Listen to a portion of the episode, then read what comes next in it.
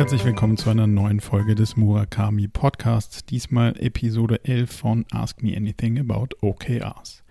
In dieser Session haben wir uns mit der klassischen Frage der Jahresziele und auch der Planung von Jahreszielen, Moles oder Midterm Goals ähm, auseinandergesetzt. Wir haben diskutiert, wie man denn gute Key Results in der agilen Softwareentwicklung formulieren kann und wie man darüber dann nachdenkt.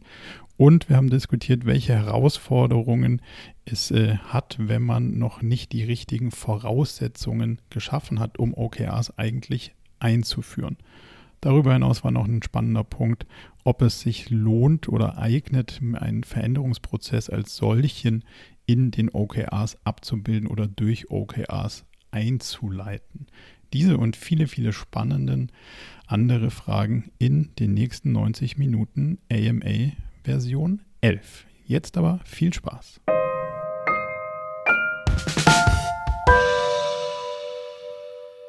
Dann freue ich mich ganz herzlich, dass ihr so zahlreich zur, zur neuesten AMA-Episode erschienen seid. Und äh, da starten wir auch gleich rein mit fast schon einem Stammgast, würde ich sagen.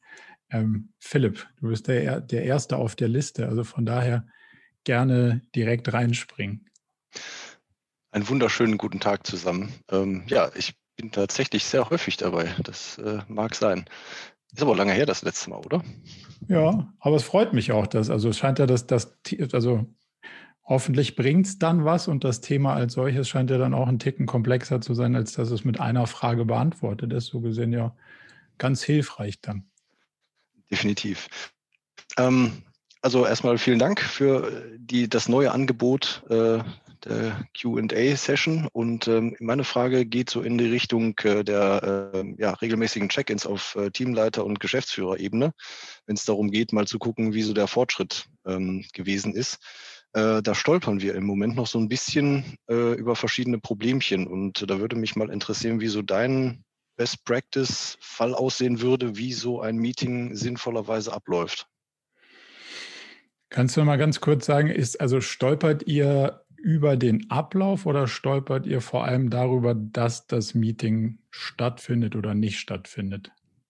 Es findet äh, jede Woche statt. Also wir okay. treffen uns jede Woche in dieser äh, Runde und äh, wollen dann halt schauen, ah, wo hat es Fortschritte gegeben, wo hat es Blocker gegeben und mhm. äh, gleichzeitig möchte die Geschäftsführung halt auch auf einen aktuellen Stand gebracht werden und eben auch ihre äh, Ziele entsprechend dann aktualisieren auf Basis so. der Informationen, die kommen. Und da haben wir noch nicht so eine schöne Struktur gefunden, die nicht ja, fast zwangsläufig ins Unendliche führt.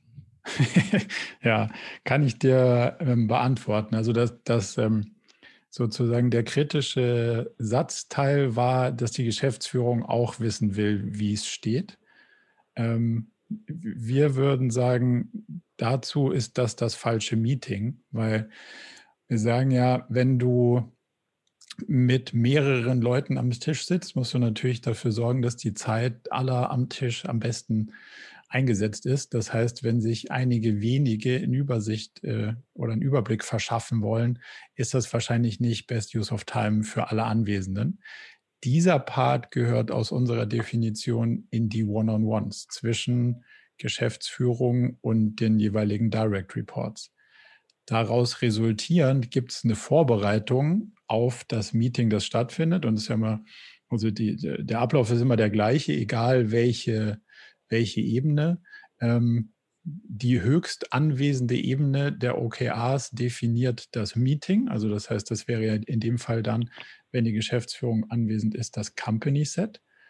Und ist entsprechend auch so vorzubereiten, dass man auf dem äh, Basiswissen, was man aus den One-on-Ones hat, sagt, hier komme ich gut voran und deswegen ist es nicht so, dass das Confidence Level der Company-Ebene in diesem Meeting gegradet oder herausgefunden wird, sondern das ist schon da und wir beleuchten sozusagen die Punkte, die entsprechend Aufmerksamkeit erfordern, um gelöst zu werden.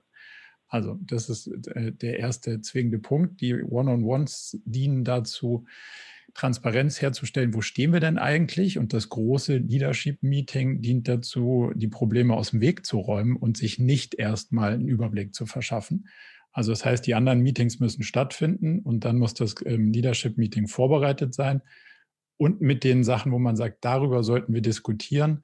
Team A, Team B, Team C, wir drei zusammen, jetzt eine Lösung für diese Herausforderung. Das ist die beste Verwendung der Zeit sozusagen, die du in dem, in, in dem Level haben kannst. Und genau so dekliniert sich das runter zu allen anderen Meetings, die darunter in größerer Runde stattfinden. Das ist ein interessanter Ansatz, den hatte ich so noch überhaupt nicht auf dem Schirm. Wir haben verschiedenste Varianten ausprobiert und auch mit unserer Software darum experimentiert und wir sind zu keinem befriedigenden Ergebnis da halt gekommen, äh, weil es entweder zu lang war, zu unübersichtlich, wie auch immer. Aber diesen Ansatz können, würden, werden wir mal ausprobieren. Also ich habe ihn schon ausprobiert, der funktioniert eigentlich ganz gut.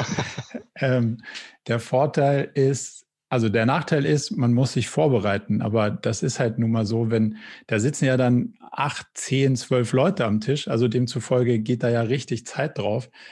Und man ist ganz gut beraten, wenn man vorher sich vorbereitet und weiß, was man aus dem Meeting rausholen will und sich vorher auch schon eben die Informationen verschafft hat, die man braucht, damit das Meeting irgendwie sauber ablaufen kann. Ja, das macht Sinn. Macht ihr das äh, dann auch wöchentlich oder macht ihr es dann ja. 14-tägig? Auch wöchentlich? wöchentlich. Naja, also du willst ja die Probleme und die Blocker und die Entscheidungen sozusagen so schnell wie möglich aus dem Weg räumen.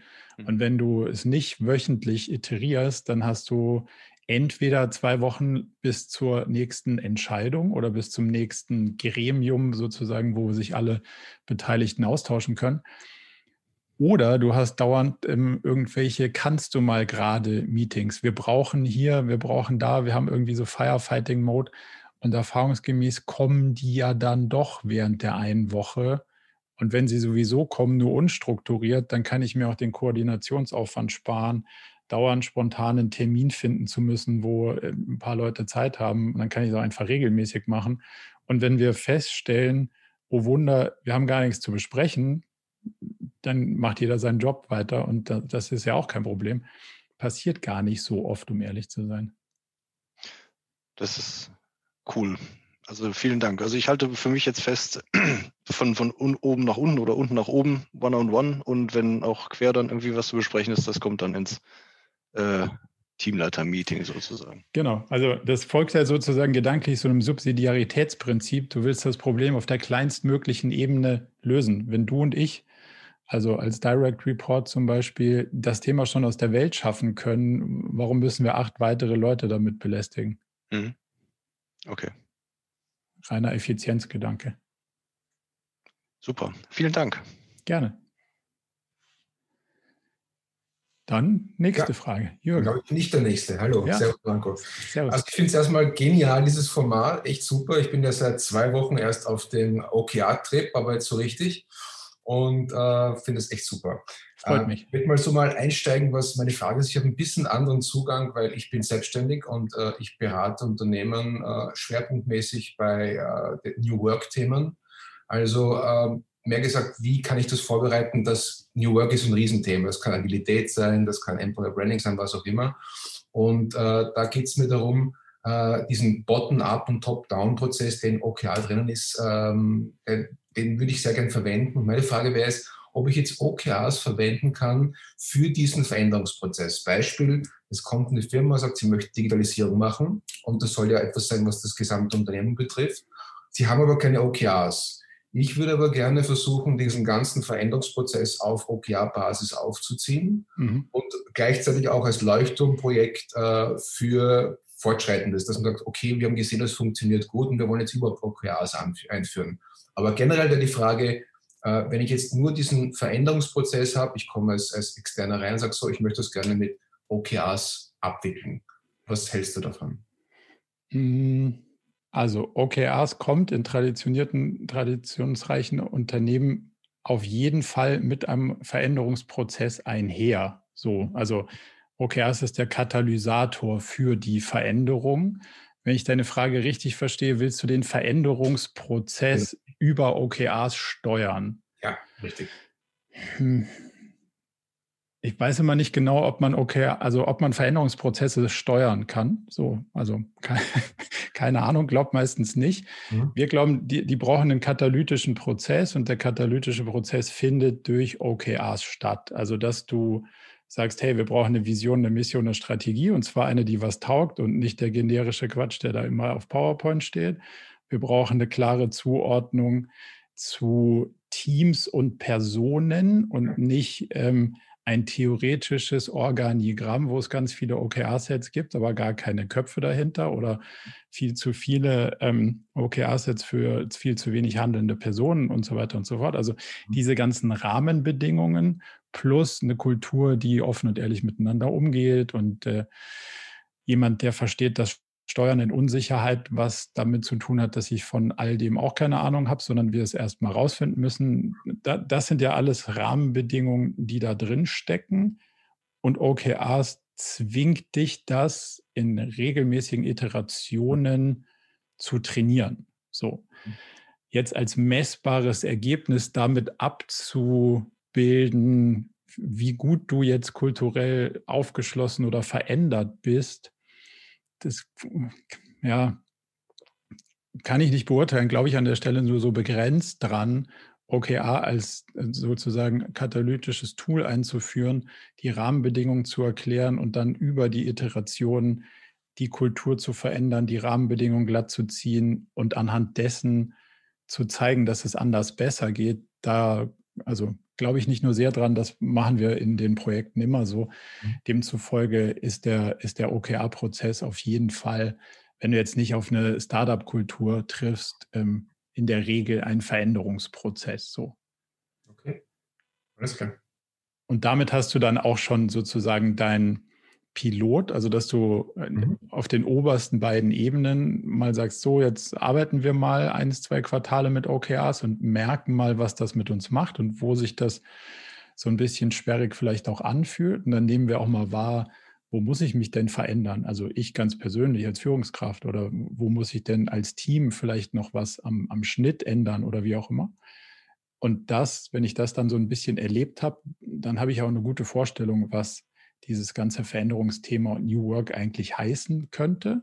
Ja. Und dann kann ich mich entschließen, als Organisation das in die, in die Tiefe zu geben und, und gemeinsam auszurollen. Und da kommt dann auch dieser Top-Down, Bottom-Up-Ansatz eigentlich gut ins Spiel, weil eine Führungsetage es schon erlebt hat und nicht nur darüber gelesen hat oder da jemanden beauftragt hat, sich damit zu beschäftigen, sondern es halt auch wirklich angefasst hat. Mhm. Okay. Super. Hilft das? Ja, danke. Cool. Dann Dennis. Hi.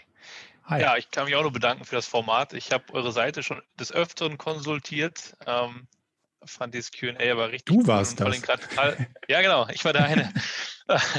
ähm, es kam gerade vom Timing her sehr gut, weil ähm, unsere Geschäftsführung eigentlich schon Anfang des Jahres wollte, dass OKRs jetzt äh, implementiert werden.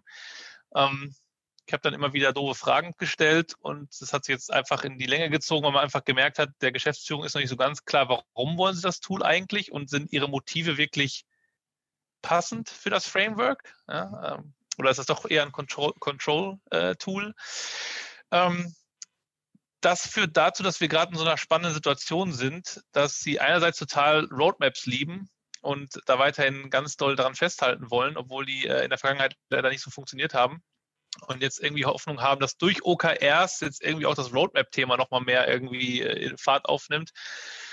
Äh, Finde ich alles ein bisschen komplex. Ähm, daher meine Frage, vielleicht ein bisschen genereller, OKRs versus oder und Roadmaps. Was ist da so dein Erfahrungswert? Ähm, ich ich habe schon mal gelesen, dass sie vertragen sich. Ich habe das Gefühl, dass es an manchen Stellen ein bisschen redundant ist, wenn man beides macht, aber wie gesagt, äh, da fehlt mir einfach die Erfahrung. Von daher Roadmap versus OKRs oder Roadmap und, und OKRs, ganz toll, großartig. Äh, ist immer die Frage, die, die Frage ist, was definierst du als Roadmap? So, also du wirst Zeichnungen von uns finden, da kommt der Roadmap-Begriff auch drin vor. Er ist aber in keinster Weise so zu interpretieren, dass es heißt, ich sage dir jetzt, was in drei Quartalen passieren wird. Weil das, das ist aktuell, wie es gelebt wird oder gelebt werden sollte. In der Vergangenheit waren das wirklich zeitbasierende Roadmaps, wann kommt welcher Rollout der Software oder wann kommt welches äh, wichtige Feature, wann kommt welche wichtige Integration. Das war bisher so der Inhalt der Roadmaps. Aber jetzt lass mich mal eine Frage stellen. Jeder, der agil entwickelt, und meistens sind das ja irgendwie dann die softwarenahen Teams, die werden ja in diesen Roadmap-Prozessen von wem auch immer gezwungen zu sagen, jetzt sag doch mal, was ist denn nächstes Jahr Weihnachten? Und dann sagen sie was, dann stimmt das nicht. So, das machen wir jetzt äh, die letzten zehn Jahre das Spiel und dann ist irgendeiner auf die Idee gekommen und sagt, ich sag dir nicht mehr, was nächstes Jahr Weihnachten kommt, stimmt nämlich eh nicht. Und das ist ja sozusagen die Grundidee hinter der Agilität. Ich kann es dir nicht sagen, weil ich weiß es nicht. Ich habe sowas noch nie gemacht. Deswegen kann ich dir auch nicht sagen, wie lange es dauert. Und deswegen kann ich dir auch nicht sagen, wann es kommt. Wir können es doch nicht mal sagen bei Sachen, die wir schon mal gemacht haben. Aber hey, das ist nochmal, das ist nochmal ein Thema. Ganz ehrlich, ich, das, äh, da, da reißt du andere Wunden auf. Das ist etwas, mit dem ich schon auch da lange mit der Geschäftsführung im Gespräch bin. Warum das aber also das muss man ja mal so, also das, man muss das ja wissen sehen. die aber eigentlich auch. Ja. Naja, aber wissen und eigentlich und dann wissen wollen und die Konsequenzen davon ertragen, sind wahrscheinlich auch nochmal unterschiedliche Paar Schuhe. Weil du musst ja sagen, wenn wir es doch wissen, dass es nicht stimmt, warum versuchen wir es dann trotzdem? So, jetzt gibt's, es gibt Forschungen, die zeigen, dass sich der Mensch mit einer Straßenkarte von Paris in Athen wohner fühlt, als wenn er gar keine Karte hat. Das macht aber nicht so viel Sinn. Also offensichtlich sind da zwar auch Straßen und Bushaltestellen und weiß der Geier was drauf, aber es ist halt einfach die falsche Stadt. Ja. Analog ist es ja mit der Roadmap auch so ein bisschen. Du hast eine Planung und du versuchst dann Marketing- und Sales-Aktivitäten darauf abzustellen aber am Ende des Tages hat es nicht gestimmt. So war dann die Sicherheit, die ich aus dieser Roadmap ziehe, unterwegs heilsam oder nicht? Und jetzt muss man mal die, die grundsätzliche Frage stellen, glaubt man in der obersten Führungsebene an das Thema Agilität oder glaubt man an das Thema, ich weiß schon, wie es wird und ich kann das auch planen und wenn ich es nur oft genug plane, dann wird es schon klappen. Das ist ja so eine Grundsatzüberzeugungsfrage. Ist richtig, ja. Ähm, Agilität wird als positiv benannt, man selber hält sich da aber nicht dran. Das hat aber auch dann mit den Geldgebern zu tun. Wir sind eigentlich eine IT-Bude von einer größeren Gesellschaft, die uns das Geld gibt, ist auch alles, äh, genau, das kommt noch hinzu. Ähm, tatsächlich sind wir aber, also dieses grundsätzliche wie wollen wir arbeiten, wollen wir agil arbeiten, brauchen wir eine Zeitplanung, das ist schon lange auf dem Tisch. Mhm. Ja, dazu kommt aber jetzt trotzdem das Thema OKRs noch mit rein. Ich konnte, wie gesagt, da ein bisschen auf die Bremse drücken, weil es wäre total unreif gewesen, das irgendwie Anfang des Jahres einfach rauszuballern. Ähm, trotzdem sehe ich jetzt es auf uns zukommen, plus eben dem Roadmap-Geschichte. Und ich habe halt, ja, sie scheinen super überzeugt davon zu sein. Deswegen wäre wär für mich einfach interessant gewesen, gibt es da Erfahrungsberichte, die sagen, das bringt nichts, das ist doppelte Arbeit oder hey, das ist ganz toll, aber dafür muss man auf folgende Dinge achten. Ja. Naja, also wie gesagt, da, da stecken ja grundsätz, grundsätzlich unterschiedliche Überzeugungen drin. Also wenn du sagst, Roadmap-Prozess, jetzt statisch, Wasserfall, ich sage dir, was in drei Quartalen wann kommt und ein agiles System. Das ja. kann ja nur zu Spannung führen. So, ja. irg irgendwo wird es zu Enttäuschungen kommen. Also irgendwann muss man die Trauer erleben, dass die Planung nicht gestimmt hat. Entweder war sie zu gut oder zu schlecht, aber getroffen hat sie noch nie. So. Und jetzt muss man ja die Frage stellen, was soll denn da rauskommen, wenn ich einen statischen Plan versuche mit einem agilen System umzusetzen? Also da ignoriere ich ja die Grundidee, dass man es nicht planen kann und deswegen man das System umdreht. Wenn ich das jetzt versuche, egal, ich ignoriere die Grundannahme von einem agilen System, mhm. würde ich mich halt gerne fragen lassen, was ist denn da die Grundhypothese, wo soll denn das hinführen? Ja. Also um deine Frage konkret zu beantworten, das ist genauso blödsinnig wie ein, äh, ein Budget vorzugeben oder einen Businessplan und zu sagen, drei Monate später, ja, aber vor 18 Monaten hatten wir gesagt, dass nächstes, nächstes Quartal die Zahlen so aussehen müssen. Jetzt macht, dass es passiert. Das ist halt nicht Agilität in ihrer grundsätzlichen Idee von Steuern in Unsicherheit. Wir wissen auch nicht genau, was passiert und lernen unterwegs ja. ist besser anzupassen. Ich glaube, da musst du einfach die Grundsatzentscheidung mal herbeiführen, ob man das mag oder nicht. Weil wenn oder nicht, dann kann man ja auch weiter in der sozusagen Roadmap-Idee bleiben und versuchen, das runterzubrechen und gucken, wie gut es trifft. Ja. Ja, aber ja, bin ich bei dir und glaub mir, ich bin am, am ganz schön am Rütteln im System, aber es gibt manche Stellen mit viel Macht, die da sehr noch recht resistent sind. Aber bringen die mit. Wir bleiben dran. Also hierhin, ja, ja genau. klar, die kannst du gerne mitbringen. Ich meine, dafür ist es ja da. Ich mache ja grundsätzlich nichts anderes, als in den Zentren der Macht ein bisschen rumzurütteln. Ich habe hab, hab, hab Ihnen auch euch also, oder dich oder eure Firma empfohlen, wenn Sie nochmal externe Expertise haben wollen, mal gucken. Vielleicht kommen, kommen Sie auf euch zu. Kann man auch einfach mal hier mit, mit reinschleifen und dann mal gucken, kann man ja mal mit mehreren Leuten diskutieren. Profitieren, glaube ich, einige davon. Das Problem hast nicht nur du. Ja. Aber ja, hilft gut. das soweit? Das hilft mir erstmal grundsätzlich weiter. Ja, das ist nochmal so ein, so ein Punkt, den ich nochmal abklopfen kann. Ähm, oder eben diese Diskrepanz zwischen dem, was will Roadmap eigentlich erreichen, was für ein, was für ein Mindset, was für eine Haltung steckt dahinter und was ist OKRs eigentlich. Ähm, ja, das ist schon mal gut. Ich hätte noch andere Fragen, aber ich glaube, wir machen erstmal weiter. Vielleicht komme ich nochmal dazu. Kannst hinten, hinten raus einfach wieder, wieder einsteigen. Ja. Top, danke. Danke dir. So, weiter geht's. Sandra, glaube ich. Hi. Hi. Ich bedanke mich auch erstmal für das Format. Ähm, bin ich gerade sehr dankbar für, weil wir in zwei Wochen äh, OKRs offiziell einführen oder loslegen und deswegen super hilfreich. Und wir sind am struggeln. Wir waren eigentlich kurz davor, Jahres-OKRs einzuführen, die im Dezember zu bestimmen und uns im Januar dann hinzusetzen für Q1, mhm. für die OKRs. Jetzt haben wir selbst langsam gemerkt, irgendwie ist das voll kompliziert, weil wenn wir Jahres-Objectives haben, ist das noch okay. Aber Jahres-Key Results wollen wir natürlich nicht einfach nur runterbrechen auf Q1, Q2, Q3, Q4. Mhm. Wäre ja nicht agil. Haben wir jetzt also auch verstanden. Trotzdem wollte ich wissen, ähm, was du da empfehlen würdest. Also, weil unser Weg wäre jetzt, Jahresobjectives nur zu definieren, damit wir wenigstens so eine grobe Richtung haben. Macht das Sinn oder ist es nicht so klug? also wir glauben nicht, weil die grobe Richtung definiert ja eine Strategie. Also wenn eine Strategie das macht, was eine Strategie machen soll, dann ist es die Richtung definieren. Eine Strategie definiert einen Vektor, also quasi in, in eine bestimmte Richtung die Energie zu investieren. Ein Ziel hingegen definiert einen Wegpunkt. So, und wenn man der Diskussion von eben sich sozusagen anschließt und sagt, naja, wir wissen es ja nicht so genau, wie sich entwickelt und ob der Weg ein bisschen weiter links oder ein bisschen weiter rechts ist, was soll ich dann sagen, dass ich in zwölf Monaten genau da bin und daran auch festhalten, ohne iterativ was zu lernen? Deswegen glauben wir, dass diese Jahresziele, Moles, nenn es wie du willst, Wegpunkte auf der Zwölf-Monats-Achse machen in unserer Perspektive nicht so viel Sinn.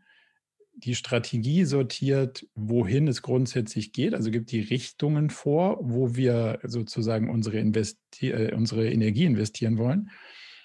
Und dann ist die Logik ja, wir kommen so weit wir können. Also ich habe keine Ahnung, wo wir in zwölf Monaten ankommen könnten, weil da sind wir ja wieder bei diesem Unsicherheitsding.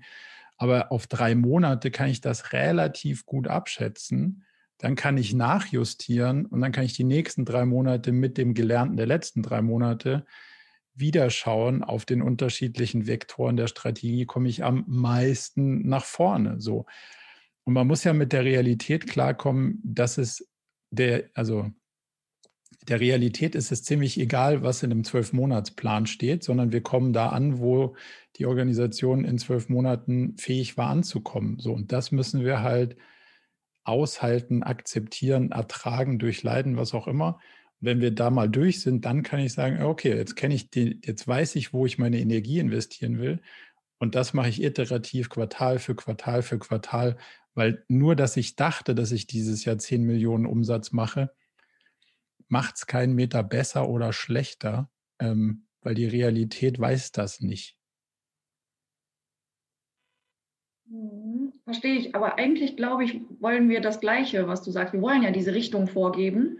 Ja, nur eine, nur eine Strategie ist kein Ziel. Also eine Strategie sagt, wohin du dich, also in welche Richtung du dich bewegst und nicht, was du in zwölf Monaten erreicht haben willst. Mhm. Das heißt, wir können jetzt im Dezember, also wenn wir dieses Meeting haben, ähm, sollten wir eher bestimmen, in welche Richtung es gehen sollte. Genau, die Strategien festlegen für die nächsten 12, 18 Monate und dann auf einer iterativen Basis zu sagen, so jetzt kennen wir unsere 18 Strategien. So, und jetzt fragen wir uns mit dem, wo wir gerade sind, mit dem, was wir gerade haben, wo kann ich in den nächsten drei Monaten mit der Energie, die wir zur Verfügung haben, Manpower, Budget, was auch immer, die größtmöglichen Schritte in diese Richtung machen. So, und das versuche ich iterativ jedes Quartal wieder zu machen, immer nochmal den Blick auf die Strategie zurückzuführen und zu sagen, ist das immer noch die richtige Richtung? Vielleicht muss man das aus dem Gelernten auch anpassen, aber wenn wir sagen, mir passt noch, dann fahren wir weiter in diese unterschiedlichen strategischen Richtungen und überlegen uns von Quartal zu Quartal weiter, was kann ich als konkretes Ziel dafür tun, dass ich so weit wie möglich hier vorankomme. Weil was du ja, was du ja nicht willst, ist, ein Ziel zu formulieren, was zwölf Monate Bestand hat. Also gibt es schon auch Leute, die das sagen, aber wir glauben, das funktioniert nicht so doll. Weil du willst ja innerhalb der drei Monate beweisen, ob das Ziel dazu beiträgt, deine Strategie zu, also sozusagen positiv zu untermauern oder in die Richtung sich fortzubewegen. Wenn du aber daran zwölf Monate festhältst und an dem Ziel nichts änderst und es sozusagen nicht in drei Monate unterteilst, sondern in zwölf Monate, wirst du auch in sechs Monaten nicht feststellen, dass das Ziel möglicherweise das Falsche ist, um die Strategie zu bewegen. Und demzufolge ist der Lernprozess einfach auf einer Jahresscheibe und nicht auf einer Quartalsscheibe. Du musst die Hypothesen so bauen, dass du iterativ innerhalb des Quartals abgeschlossen sagen kannst, die Key Results haben zu der Wirkung des Objectives geführt und das Objective hat einen deutlichen Sprung in die Richtung äh, der also in die richtige Richtung auf der strategischen Achse geführt. Und wenn du das beweisen kannst, geht es da weiter. Und wenn du festgestellt hast, die Energie war es nicht wert, dann hör auf und mach was anderes. Clara? Ja, äh, mir würde ein Beispiel helfen, um zu verstehen, was jetzt der große Unterschied, weil abstrakt gesehen, klar, kann ich sagen, Objectives sind eher das Was und die Strategie sind, ist eher das Wie und die Richtung, wo wollen wir hin. Aber mhm. das, ja, gibt es vielleicht spontan irgendein Beispiel, dass ich das noch besser verstehen kann? Sag mal zwei Sätze zu, zu eurem, zu eurer, eurer Company, was ihr, was ihr so macht. Wir sind eine Unternehmensberatung, ähm, Fokus Projektmanagement. Hm kenne ich mich zufällig aus. ähm, du müsstest ja jetzt unterschiedliche Theorien haben, was Leute da draußen für Probleme haben im Bereich Projektmanagement. So, und dann müsste es ja Möglichkeiten geben, das ein Stück weit zu produktisieren und zu sagen, okay, wir haben folgende ähm, Ideen und Ausbildungsformate und, und Framework-Ansätze. Und wenn wir bewiesen haben, dass, also ich mache dir ein Beispiel aus unserer Welt, ich bin hundertmal äh, im Jahr in der Gegend rumgefahren und habe so eine Masterclass vorgetanzt und habe dann irgendwann festgestellt, puh, das ist A, ganz schön anstrengend und B, kann ich mich selber nicht mehr hören. Also muss da ein anderer Ansatz hin. Also war, war klar, die Strategie ist, wir müssen das irgendwie skalierbarer gestalten, dass nicht ähm, einige wenige Personen durchs Land fahren und den Basiscontent sozusagen stumpf frontalunterrichtsmäßig verbreiten, sondern wir brauchen da irgendwie eine skalierbare Lösung für, für den reinen Know-how-Transfer. Also Strategie, Know-how-Transfer muss total skalierbar und ohne 1 zu 1 Interaktion oder 1 zu N Interaktion stattfinden, wenn eins zu N Interaktion stattfindet, muss das irgendwas mit einer Interaktion zu tun haben. So, das war die Strategie. Dass der drei Monats Block sozusagen daraus abgeleitet war, wir müssen beweisen, dass sich das mit einem Online-Kurs machen lässt. So. Also haben wir in drei Monaten einen Online-Kurs produziert und haben gesagt, so in den drei Monaten erklärt keiner mehr so grundsätzlich, wie geht ein OKRs, sondern jeder, mit dem wir arbeiten, muss das quasi einmal anschauen. Und danach stellen wir fest, ob die Produkte, in denen wir jetzt in den Workshops zwei Tage, die sind ja gleich geblieben, ob wir jetzt die gewonnene Zeit zur deutlichen Steigerung der Qualität der, der Workshops verwenden können oder ob wir eigentlich dastehen und das, was wir glauben, hat sich jemand anderes sozusagen schon digital beigebracht, eigentlich wiederholen müssen, weil das Produkt nicht funktioniert hat. So. Und das ist ein drei Monats Ziel gewesen, zu beweisen, dass wir es hinkriegen, dass wir es danach nicht nochmal erklären müssen, sondern dass es irgendwie digital transportiert werden kann. So. Und danach kommt der nächste Schritt. Was machst du dann auf dem skalierbaren digitalen Weg? Macht es das klarer? Ja, total. Verstanden. Danke. Sehr gut. Ich habe auch noch eine Frage, aber ich stelle mich auch hinten. Nö, mach direkt mit noch. Ja, okay, ganz schnell. Ähm, ich habe nicht ganz verstanden in der agilen Produktentwicklung, wenn ich jetzt eine Software entwickle, was ein cooles Key Result sein kann, weil Key Results meiner Meinung nach nie agil sind, weil das Ergebnis dann ja feststeht. Also beispielsweise wäre jetzt ein gutes Key Result, ich möchte Funktion Login, Startseite und Kundenseite fertig haben. Mm, nee, aber ein Schritt zurück. Ähm, es ist agil, wenn das Ergebnis feststeht, nur der Weg nicht. Also wir bauen ja eine Hypothese, dass wir sagen, wir glauben, in der Range könnten wir mit den ähm, mit den Ressourcen und den Mitteln, die wir haben und dem Know-how und dem Wissen, was wir Stand heute haben, glauben wir, dass wir in der Range ein Ergebnis erzielen können. Also das ist ja gegeben und wir wissen, wann wir happy sind und wann wir nicht happy sind. Das macht ja die Skala an dem Key Result. Was jetzt genau rauskommt, wissen wir auch nicht, aber wir wissen in der Range 70 bis 100 wäre es cool. Und das müsste machbar sein, sonst würden wir die Hypothese so nicht bauen. Wir können uns total irren, aber grundsätzlich ist das mal so die Annahme. So, wenn du auf Feature fertig oder was auch immer zielst, dann hast du ja nicht den Nutzen definiert, sondern hast halt, ich habe was gemacht, aber dass man was gemacht hat, hat ja noch keinem was gebracht. Die Frage ist, hat ein, ähm, keine Ahnung, Login-Feature oder was hattest du gerade als Beispiel? Mhm.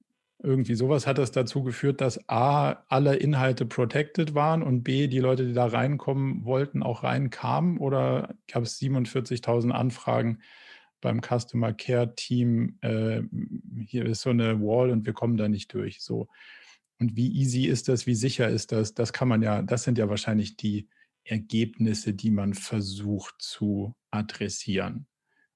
Ja. Also das, das Finale, also ist ja so ein bisschen User Story denken. Ähm, also was bringt das Ganze und das versuchen in einer skalierbaren Metrik zu definieren.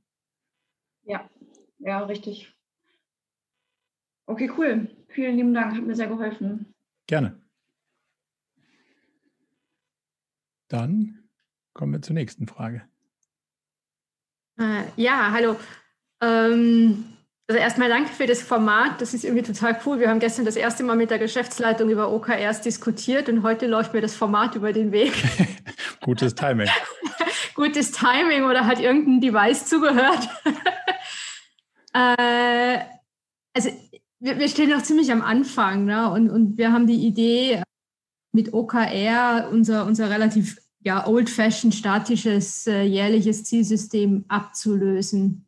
Mhm das jetzt eher aus dem HR heraus, aber die Geschäftsleitung ist mehrheitlich mit dabei, weil sie auch weg wollen von diesem Annual Target Setting hm, Thema.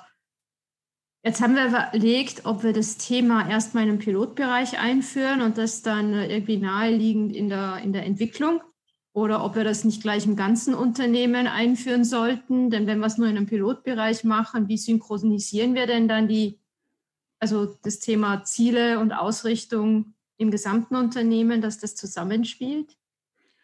Ähm, und da wäre so meine Frage, was, was, was eure Empfehlung oder eure Erfahrung dazu ist, ob man das äh, durchaus in einem Piloten starten sollte oder ob man das dann über das ganze Unternehmen zieht. Und ähm, die nächste Frage, die ich da irgendwie auch so anschließend habe, ähm,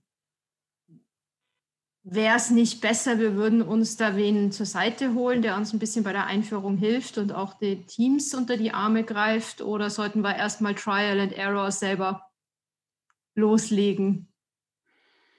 Hm, ich mache die Fragen mal nacheinander. Ähm, erste Frage ist nach der Pilotierung.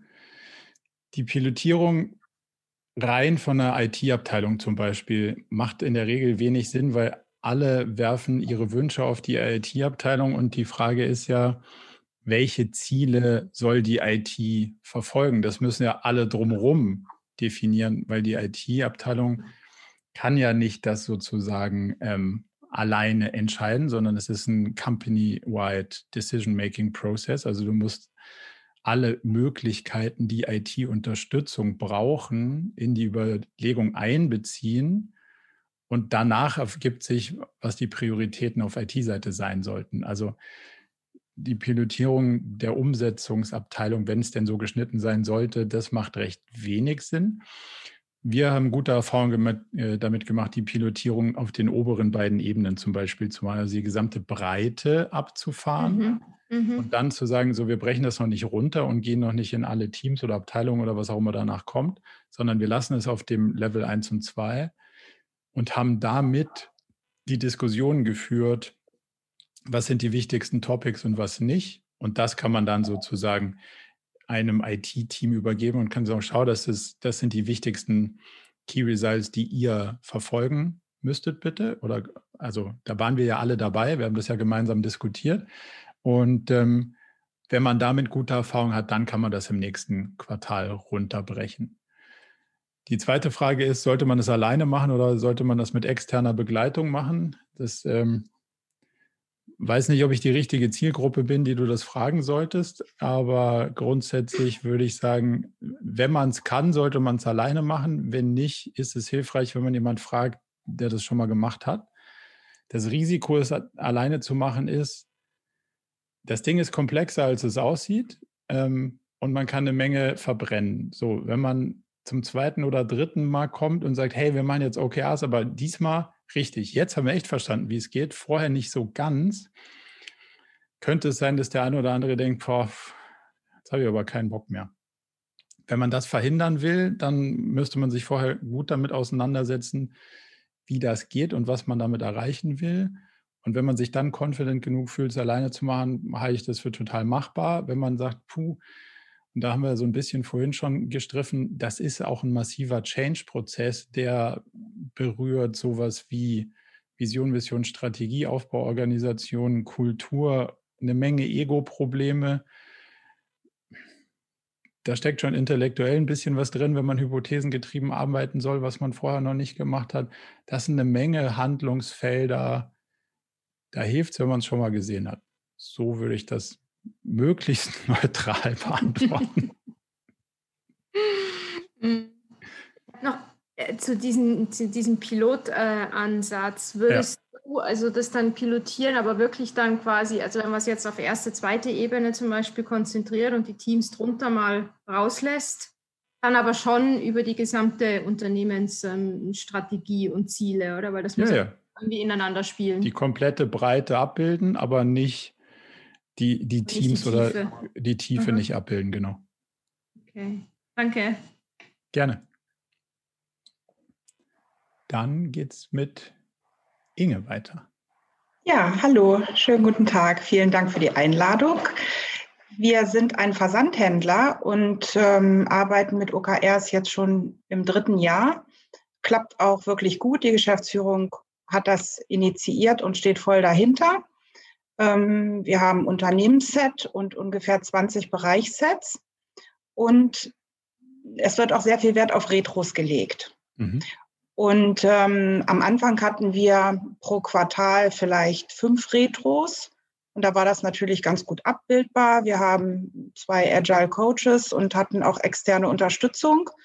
Inzwischen ist es aber so, dass wir eigentlich, wenn es jeder so macht, wie es auch angedacht ist, an die 25 Retros pro Durchgang haben, vielleicht sogar mal zwei, je nachdem, ob man eine Retro alle sechs Wochen oder alle drei Monate ansetzt. Und das ist natürlich schon ein großer, ein großer administrativer Aufwand. Und ähm, es ist so, dass die Agile Coaches das natürlich nicht mehr alleine wuppen können.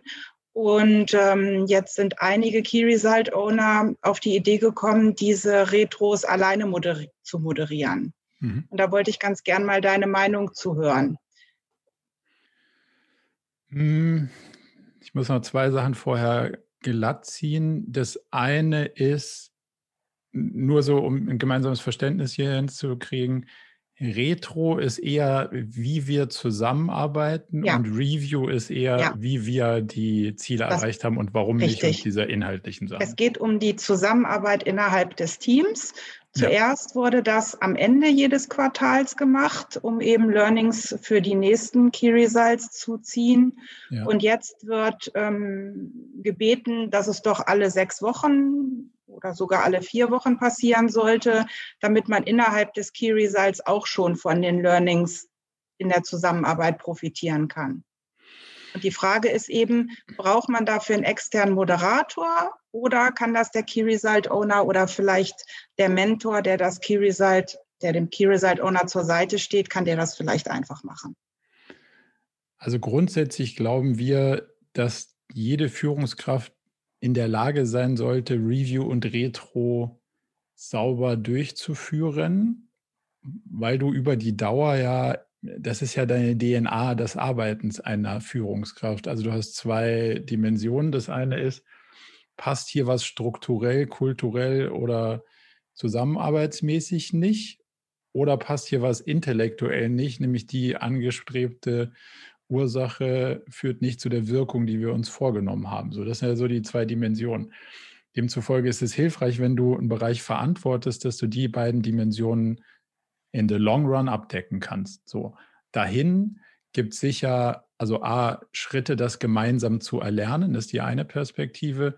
Die andere Perspektive ist, eine Perspektive von außen zu haben, ist total hilfreich. Ähm, solange du nicht eine Kultur hast, die sowieso eine Außenperspektive einnimmt. Also wenn du eine Veränderungskultur oder eine, eine sagen wir mal, Growth Mindset Kultur hast, guckst du ja immer auf dich selber mit einer Brille von außen und versuchst das zu simulieren. Ähm, um es konkreter zu machen, ich glaube, es ist ausreichend, so eine richtige Retro einmal im Quartal zu machen. Und ich glaube, dass die darunter liegenden Learnings die kannst du ja im Day-to-Day -Day mitnehmen. Also natürlich können wir feststellen, oh, da fehlt jemand im Verteiler oder da ist irgendwie ähm, kulturell was gerade im Argen, dann können wir uns hinsetzen, Kaffee trinken und das lösen so. Damit muss ich ja nicht warten bis zum offiziellen Format. Ähm, aber die Formate zu überstrapazieren, ist wahrscheinlich an der Stelle schwierig. Und das könnte so ein Ticken der Ausweg für euch sein, dass man sagt, dieses ähm, sagen wir mal, die kleineren Topics sortiert das Team selbst und die größeren Learnings auf dieser Quartalsebene, da kriege ich nochmal einen Blick von außen und werde nochmal sozusagen gechallenged, ähm, das, das nochmal einen Ticken offener oder mit ein bisschen mehr Abstand zu betrachten, als ich das vielleicht sowieso schon getan habe. Beantwortet das, beantwortet das die Frage? Jawohl, Dankeschön. Ich habe eine Gegenfrage. Mhm. Was ist ein Key Result Owner? Das ist der Inhaber des Key Results. Also wir haben das äh, Unternehmensset oder das Bereichsset. Mhm. Und das Unternehmensset hat beispielsweise, ist ja auch zufällig gerade liegen, weiß nicht, ob man das sieht. weiß nicht, ob du willst, dass man das sieht, aber. Ja, das Set hat zum Beispiel ähm, drei Objectives. Mhm. Und darunter sind eben Key Results. Hier in unserem Fall vom Unternehmensset sind das äh, neun. Und jedes Key Result hat einen Key Result Owner, der eben das Key Result leitet, mhm. zusammen mit seinem Team. Wir glauben, das ist Quatsch. Also. Warum? Ich habe das schon ganz oft gesehen. Also wir haben damit angefangen beim Philipp dass das genau dazu führt, dass ich als CEO all meine Probleme wegdelegiert habe, weil der Einzige, der dafür verantwortlich ist, kann nur ich sein. Weil Last Line of Defense, ich bin für den ganzen Laden verantwortlich. Ende der Geschichte. Verantwortlichkeit lässt sich nicht delegieren. Erster Teil der Wahrheit. Zweiter Teil der Wahrheit ist der Teil, den, den Philipp gesagt hat. Dann sitze ich ja nur da und sage, oh, ist ja dein Key Result, aber erzähl mal, wie läuft's denn? weil also, ich, ich habe es ja delegiert. So. Der dritte Teil der Wahrheit ist, ich habe was delegiert, was sich auch inhaltlich gar nicht delegieren lässt, weil jemand, dem ich es delegiere, kann es gar nicht durchholen, qua Definition der Rolle, sonst wäre er nämlich oder sie nämlich CEO. Also ich, ich gebe was dem Marketingleiter, weil ich ja sage, ja, das ist eher was aus, aus der Ecke Marketing. So, und jetzt muss der mit der Vertriebschefin eigentlich was entscheiden. Aber das kann er gar nicht entscheiden, weil er gar nicht in der Lage ist, es zu entscheiden. So, wie soll er denn jetzt die Verantwortung dafür übernehmen, wenn was außerhalb seines Entscheidungsbereichs ist? In meiner Welt funktioniert das viel besser, wenn man sagt, es gibt nur ein Owner eines OKR-Sets, Full Stop, und ein CEO verantwortet das Company Set, eine Marketingleiterin verantwortet das Marketing Set. Und jetzt schauen wir, was kann aus dem Set der Marketingleiterin zu dem Company Set beigetragen werden. Hier ist die Schnittstelle zwischen Verantwortung sauber geregelt weil zu den Sets gehören auch Ressourcen und Geld und weiß der Geier was.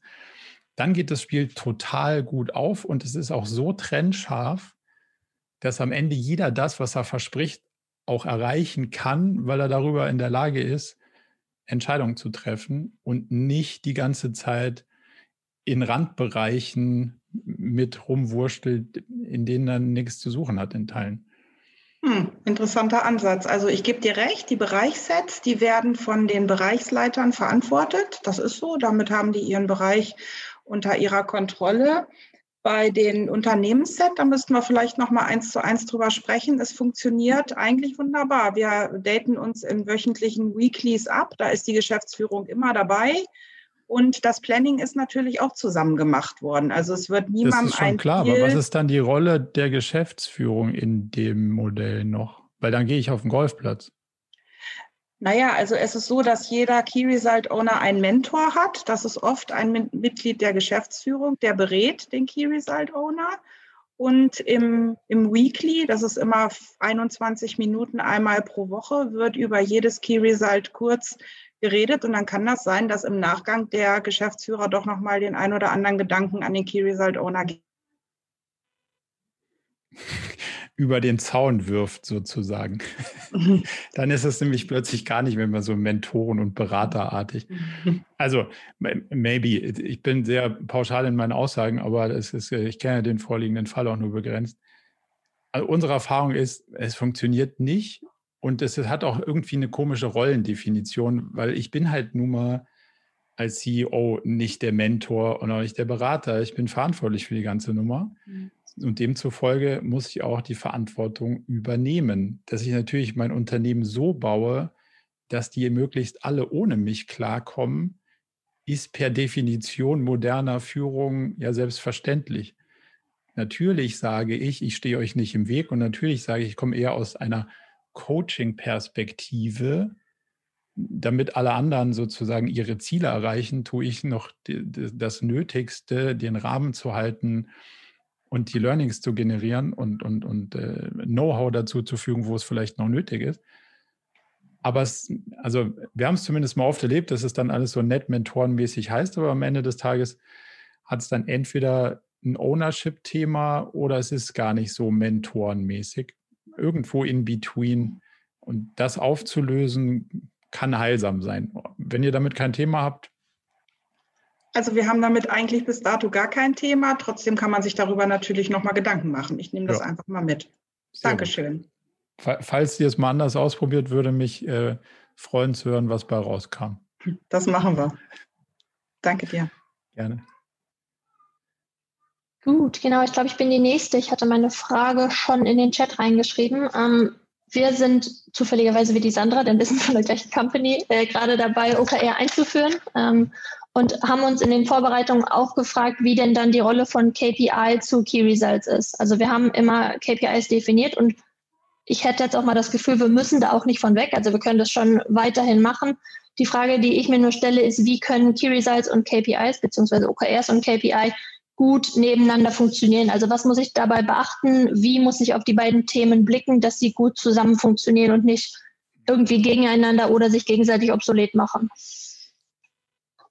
Ganz einfache Antwort. Das KPI wohnt auf der Ebene der Strategie. Also das KPI ist der Gegenspieler, ist der messbare Zeiger, den ich in mein Dashboard baue, der die Veränderung der Strategie irgendwie zeigt. Key Performance Indicator. So, wie der Name schon sagt, ist ein Indicator, hat er keinen Erwartungswert, sonst wäre es nämlich ein Goal. Also habe ich einen lockeren Zeiger in ein Dashboard gebaut, der zu den Strategien passt, wo ich sage, das ist ein guter Indikator, um anzuzeigen, ob ich auf dem, auf dem Weg, den wir vorhin auf dem Strategielayer beschrieben haben, in die richtige Richtung fahre. Wo ich da in zwölf Monaten bin und wie der Zeiger steht, I don't know. Es gibt KPIs, die müssen rauf und es gibt KPIs, die müssen runter. Viel mehr gibt es nicht. So, und jetzt musst du sagen, wie schaffe ich es denn, die, die hoch müssen, mit der wenigsten Energie nach oben zu kriegen und die, die runter müssen, mit der wenigsten Energie nach unten zu kriegen? So weit, wie es geht. Am Ende des Tages ist das ganze Spiel ja ein Optimierungsspiel. Das ist eine saukomplexe Maschine. Die stehen alle im Verhältnis zueinander. Wenn ich an der linken Seite ziehe, passiert rechts außen irgendwas. Das vorherzusagen, ist grenz gegen unmöglich. Deswegen versuchen wir es erst gar nicht. So. Was wichtig ist, ist, dass ich Ursache-Wirk-Prinzipien rausfinde. Wenn ich links ziehe, bewegt sich rechts was. Und wenn ich an dem ziehe, bewegt sich es mehr. Und wenn ich an dem ziehe, bewegt sich es weniger.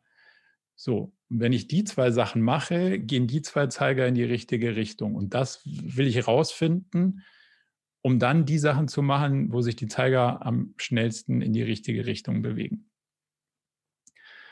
So, das heißt, das KPI ist der Zeiger im Dashboard, der zur Strategie gehört. Das OKR ist auf der Quartalsebene eine Hypothese, wo das O abgeschlossen ist und dann den Zeiger bewegt. Und die Key Results sind die Wetten, die dazu führen, dass das O abgeschlossen wird. Also du hast mehrere Hypothesen, mehrere Objectives, die dazu führen, dass sich die einzelnen Zeiger in die richtige Richtung bewegen und du glaubst, dass die vier, drei oder vier Key Results dazu führen, dass die Objectives Wirklichkeit werden. So, und damit kannst du hypothesengetrieben arbeiten, nach drei Monaten sagen, Objective erfüllt, Zeiger hat sich nicht bewegt, hier geht es offensichtlich nicht lang. Oder Objective erfüllt aufgrund von Key Result 1 und 3, die anderen zwei waren es offensichtlich nicht, aber auch das ist gut zu lernen.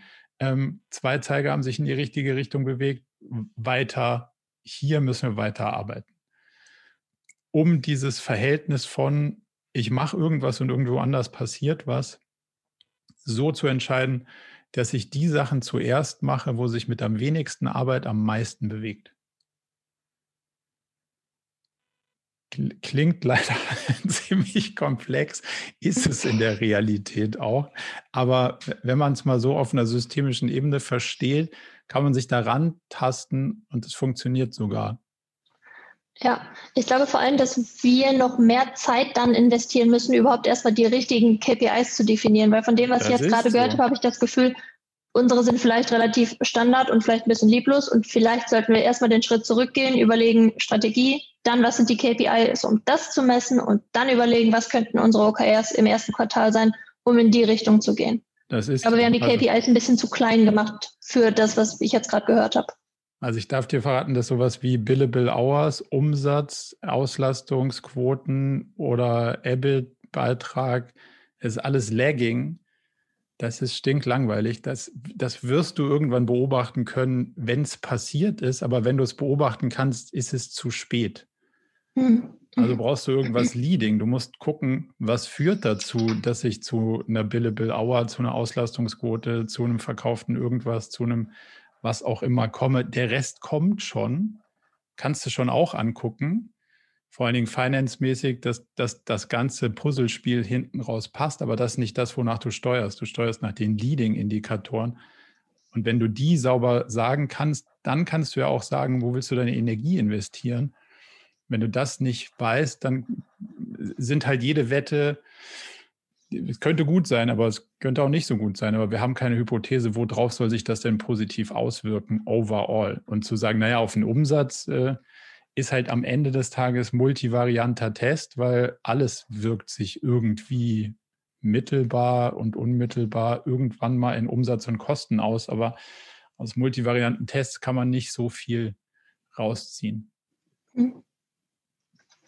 klarer ja. geworden dadurch? Ja, voll. Vielen Dank. Cool. Jürgen. Dann habe ich noch eine Frage und zwar zu den äh, Support-Funktionen. Mhm. Es gibt ja dieses Excel-Sheet, wo man äh, vorher, ein, in der ersten, glaube ich, äh, tragt man ein, wo diese aktiven Aufgaben sind. Da gibt es die zweite Spalte, wo man sagt, das sind Support-Funktionen, mhm. die zu klein sind für ein, ein Key-Result, die irgendwie zusammengefasst werden. Mhm. Meine Frage wäre, wer bestimmt denn, was jetzt eine Support-Funktion ist? Weil oft kenne ich, dass dann einer sagt, das ist eh so eine kleine Aufgabe, der andere meint, das ist eine große. Äh, wer teilt die dann zu? Ist es so, dass jetzt ein Manager oder ein, aus dem Führungsmeeting kommt jemand mit den, mit, den, äh, mit den Objectives und weiß schon, da habe ich einen ganzen Set von Support-Funktionen, den teile ich jetzt irgendjemand in meinem Team zu? Oder mhm, es ist nicht Team, es ist, es ist Eye-Level. Okay. Also die, die Funktion dieser Spalten nennt sich Cross-Functional Alignment. Das heißt, auf Augenhöhe mhm. deine Peers sozusagen, also Marketing, IT-Abteilung. So. Mhm. mhm. Let's say, Newsletter-System muss okay. neu eingeführt werden. Marketing hätte das gerne, IT muss das aber irgendwie supporten, weil alleine kommt Marketing nicht klar mit der Anbindung an Webseite, weiß der Geier. So, und jetzt ist ja die Frage, einer möchte das und der andere muss helfen jetzt müssen wir erstmal rausfinden, wer möchte das. So, Marketing möchte das und zwar müssen die ja nicht sagen, ah, ich will ein neues Newsletter-System, sondern die müssen sagen, am Ende des Quartals kann ich irgendwie jedem in unserem Verteiler eine Geschichte erzählen, die ihn auch wirklich interessiert. Also ich kann Zielgruppen genau targeten oder weiß der Geier. Das konnte ich vorher nicht. Deswegen brauche ich ein neues Newsletter-System und dabei musst du mir helfen. So muss die Geschichte erzählt werden. So, und jetzt ist die Frage, schon mal geklärt, wer will das denn eigentlich? Also gehört das ähm, ursprüngliche Key Result in die Marketingabteilung. So, und jetzt ist es natürlich ein Stück weit erstmal einzusortieren, wie groß ist das? So, und jetzt kann man sagen, also Faustregel kannst du einfach mal nehmen, ein Zwanzigstel deiner Ressourcen darfst du auf keinen Fall übersteigen weil sonst müsstest du es ja in deinen Key Result irgendwie repräsentieren, sonst würdest du ja eine starke ähm, Verwässerung da durch die Hintertür einbauen. Und die andere Aussage ist, wenn Support-Funktion ist, jetzt bin ich IT und du Marketing und wir haben das bei mir als Support-Funktion gekennzeichnet, dann kannst du nicht davon ausgehen, dass ich jemals auf dich zukommen werde und sage, hey, wann geht es eigentlich endlich los mit deinem Newsletter-System? ich supporte dich, ich habe keinerlei Eigeninteresse. Wenn ich Cross-Functional Alignment habe im Sinne von, ich habe auch ein Key Result, dann bin ich Teil der Treiber. Ich verspreche einen Teil und sorge dafür, dass passiert und du versuchst den anderen Teil.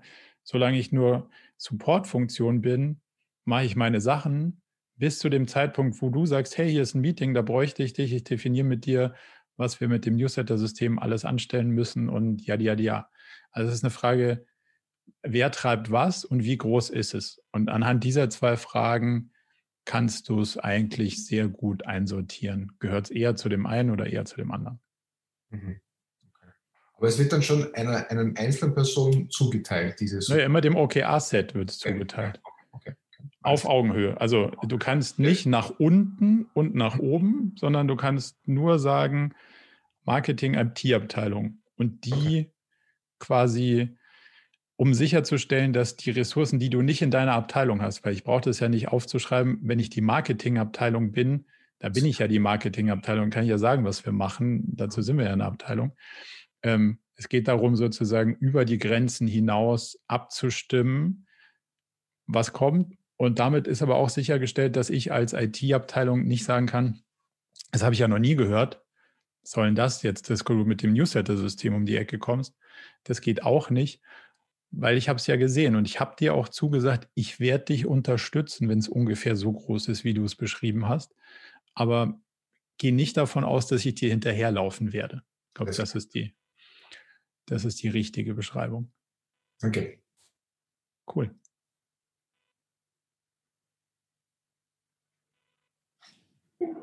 Ich. Ja. Ähm, ich äh, erzähle kurz, ähm, was wir machen. Ähm, wir haben, sagen wir mal, vor einem Jahr zusammen mit Geschäftsführung und Bereichsleitung entschieden, OKRs auszuprobieren. Wir haben dafür ein crossfunktionales Team ausgewählt und ähm, arbeiten in diesem Team seit Anfang des Jahres mit OKRs. Mhm. Ähm, also haben wir sozusagen das Vorgehen anders gewählt, als du das vorhin empfohlen hast. Wir sind ähm, in die Tiefe gegangen und haben uns da einen Bereich ausgepickt, um zu gucken, funktioniert es in diesem Nukleus und können wir das gegebenenfalls später auf der äh, Unternehmensebene äh, um, umsetzen.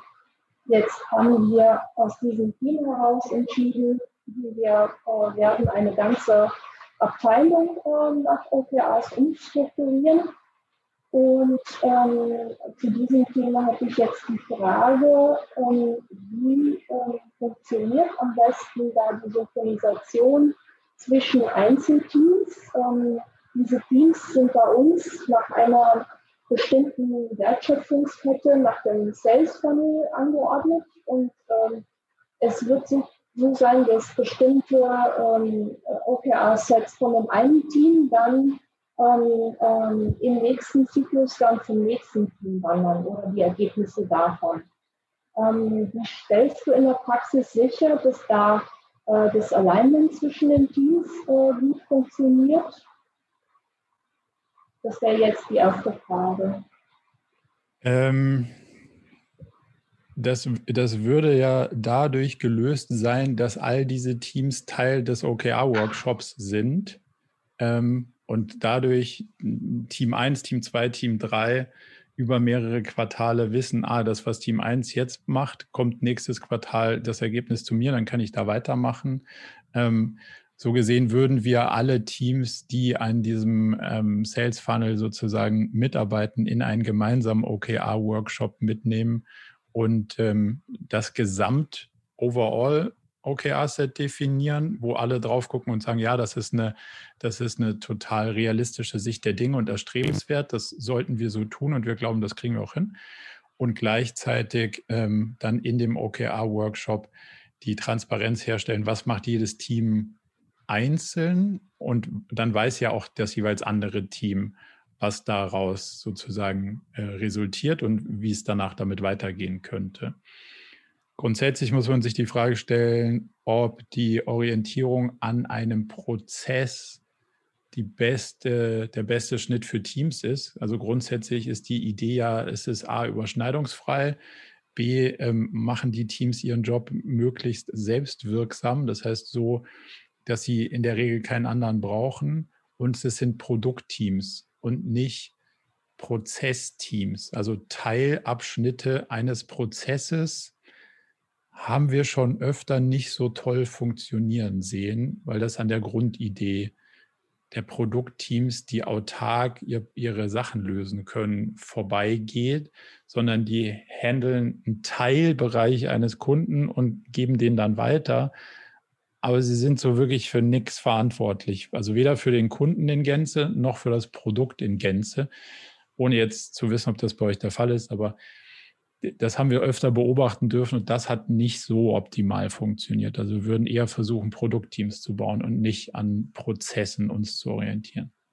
Das ist bei uns eine komplett neue Organisation, die entsteht ab dem 1.1. und wir haben eine Matrix-Organisation, wo wir auch Produktmanager in der Vertikalen haben und diese entsenden wir zu jeweiligen Teams. Ja, also ich sehe das oft. Ich verstehe nicht, wer sich das ausdenkt. Ähm, also wer 2020, 2021 auf die Idee kommt, eine Matrix einzuführen, Hut ab. Also I don't know. Aber okay, und das dann, also meistens heißt das dann so Customer Journey Teams und die sind dann auch noch matrixiert. Ich glaube, das ist großer Käse, aber vielleicht täusche ich mich auch. Überall, wo ich es gesehen habe, hat es nicht funktioniert. Demzufolge, wenn du, mich wenn du mich fragen würdest, würde ich das so machen? Nee, würde ich nicht. Ich würde versuchen, eher so einem Spotify-Gildenansatz zu, also Produktteams mit Community of Practice, Gilden, whatever you name it, so zu bauen, das Matrixieren ist das größte Chaos, was es gibt, weil das genau wollen wir in OKRs vermeiden, nämlich mehrere Leute ziehen mit unterschiedlichen Interessen an den gleichen Team oder Ressourcen. Das ist das originäre Gegenteil von dem, was ich versuche zu erzielen. Und da sind wir wieder an einem Punkt, wo möglicherweise die Rahmenbedingungen, also Teamschnitt und Co, ein größeres Problem sind als das Formulieren der richtigen Ziele, weil wenn ich mit meinem Team ein Ziel formuliert habe, aber mir dauernd irgendwie entweder einer was anderes über den Zaun wirft oder die Hälfte meines Teams klaut, was soll ich denn da sagen, was in drei Monaten rauskommt, ohne am Ende der drei Monate zu sagen, ja gut, kein Wunder. Also doppelt so viele Ziele, halb so viele Leute, dass das nicht klappen kann. Das kannst du ja mathematisch irgendwie auf dem Blatt Papier in der Regel lösen, bevor man es ausprobiert. Punkt. Also sehr generische Antwort ja, wieder, ich bin aber. sehr gespannt, ähm, weil ähm, wir auch jetzt aktuell so eine Verantwortung teilweise in den Teams haben, die geht von äh, Lead-Generierung bis äh, Customer Support. Und die würden wir dann aufschneiden sozusagen später. Mhm. Ähm, wie gesagt, äh, mal gucken. Komm gerne wieder und berichte uns, wie es läuft. Also wir sind da auch dankbar für Sachen zu lernen, die wir, die wir glauben, dass sie anders gehen. Aber wenn du uns fragst, ob wir es so machen würden, nee, würden wir nicht. Okay, und jetzt zur zweiten Frage, und die ist für mich sehr spannend. Ähm, ich ähm, bin auch ähm, im Austausch mit der Geschäftsführung und sie gucken sich natürlich gerne ähm, an, wie sowas funktioniert, ähm, haben sich aber bisher nicht getraut, das ähm, unternehmensweit einzuführen. Mhm. Ähm, das ist jetzt für mich so die Frage, wie schaffen wir diesen Schritt, sie zu überzeugen, ähm, dass wir da ähm, ja, damit effektiv und effizient das Unternehmen führen können und dass Erfolge auch auf diese Art spürbar gemacht werden. Mhm. Das ist eine zentrale Fragestellung. Ähm, OKRs kann man sich nicht auf Geschäftsebene anschauen. Das muss man anfassen und mitmachen, weil sonst spürt man nicht, was das macht. Also das kann man zwar versuchen, intellektuell zu überreißen, aber wie wir vorhin gesagt haben, ist es halt ein Katalysator für ganz viele unterschiedliche Dinge. So. Und jetzt wenn wir jetzt da mal davon ausgehen, dass möglicherweise eine matrixierte Struktur am Ende des Tages ein Problem ist und eine Kultur am Ende des Tages ein Problem ist und eine fehlende Strategie ein Problem ist und keine KPIs da sind, an den Punkten sind wir ja gerade schon so ein bisschen vorbeigefahren. Wenn ich jetzt dann jemanden frage, hey, wie sind deine Erfahrungen mit OKRs? Ja, hm, geht so, brauche ich mich ja nicht wundern. So, wenn ich aber das sozusagen miterlebt habe, weiß ich ja, was der katalytische Prozess mir vor die Füße gespielt hat, nämlich die KPIs sind vielleicht noch nicht durchdacht, die Strategien sind noch nicht sauber, der Aufbau ist noch nicht richtig, die Kultur hakt. Dann kenne ich meine Baustellen und dann kann ich darauf entscheiden, hilft OKRs über die Iteration die Baustellen langsam zu schließen und zu einem Steuerungssystem zu gelangen. Und das ist ein System für Steuern in Unsicherheit.